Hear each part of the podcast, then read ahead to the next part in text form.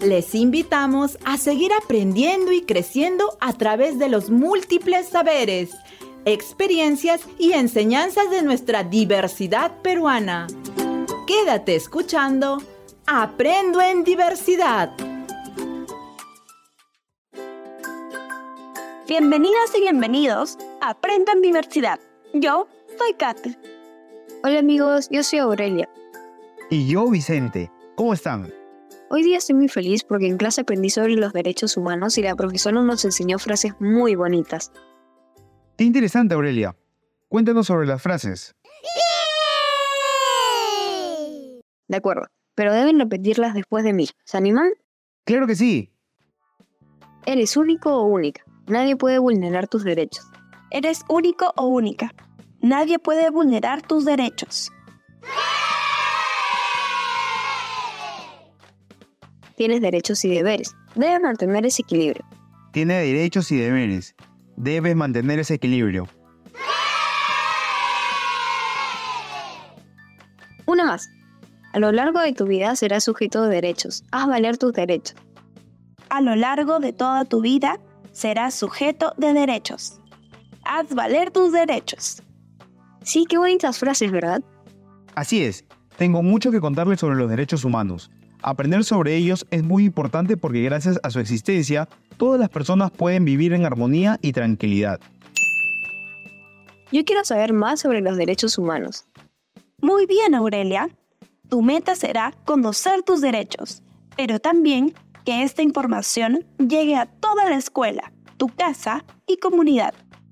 Para participar solo necesitas muchas ganas de convertirte en una defensora o defensor de los derechos de niñas y niños ¿Estás listo?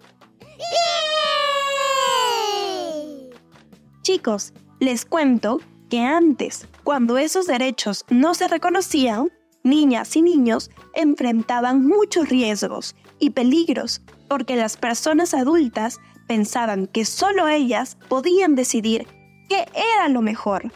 No les permitían expresarse. ¿Qué cosas no les dejaban hacer?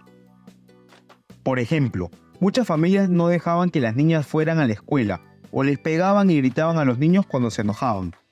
Bueno, eso sí está mal. En mi casa sí me dejan ir a la escuela y no nos pegan para castigarnos. Eso es lo adecuado, Aurelia.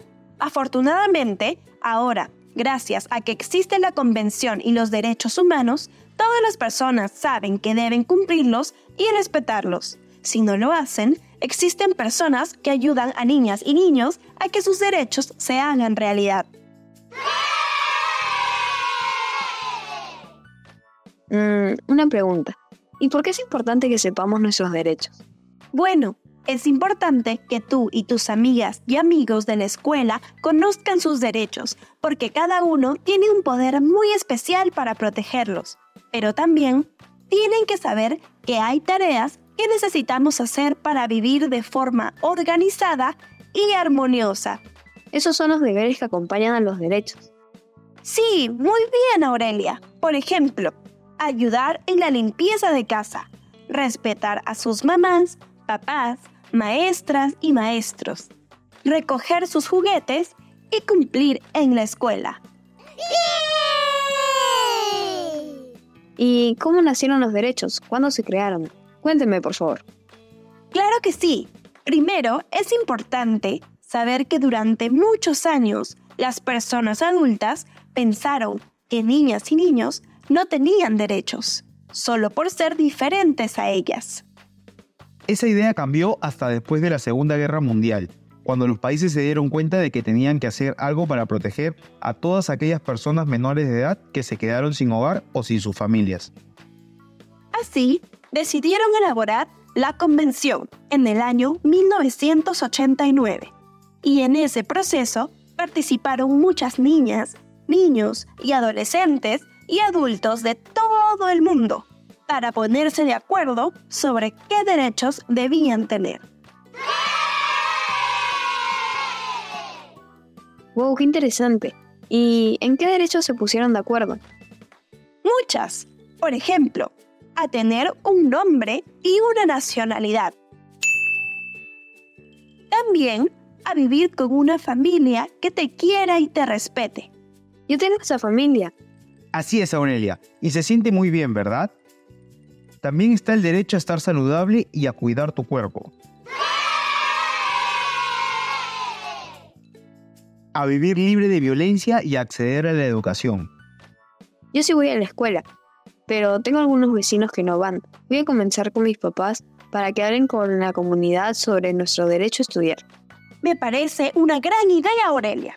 Tú también podrías hablar a la comunidad. Otro derecho es que las niñas, niños y adolescentes no sean discriminados. Y que sean tratados por igual. También a la libertad de expresión y al juego y al descanso. Mi abuelita siempre dice que tenemos derecho a dar nuestra opinión. Ah, y mi mamá siempre dice, así como juegan, también estudian. Son dos derechos, ¿no? Así es, Aurelia. Chicos y chicas, los derechos humanos son como una serie de poderes que tienen las personas y que sirven para dos cosas. Primero, que se cubran todas sus necesidades para vivir bien, en paz y ser felices. Y segundo, Y segundo, para protegerlas de situaciones que pudieran ponerlas en riesgo o causarles daño. Ajá. Además se llaman derechos humanos porque los tienen todas las personas del planeta sin importar su edad, su aspecto o el lugar donde viven.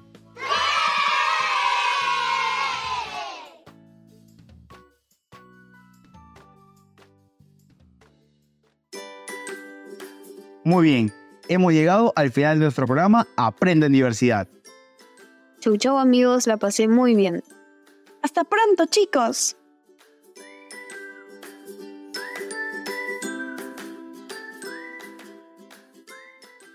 Ministerio de Educación. Bicentenario del Perú 2024. Gobierno del Perú.